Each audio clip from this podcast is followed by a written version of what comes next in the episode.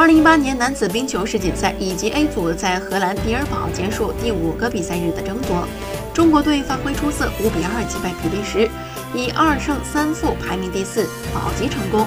这是中国冰球队九年来的最好成绩。本次比赛，在前三轮的比赛中，中国队分别负于荷兰、塞尔维亚和澳大利亚队，三连败后以三比一击败冰岛队，是九年来中国队在该级别首次赢球。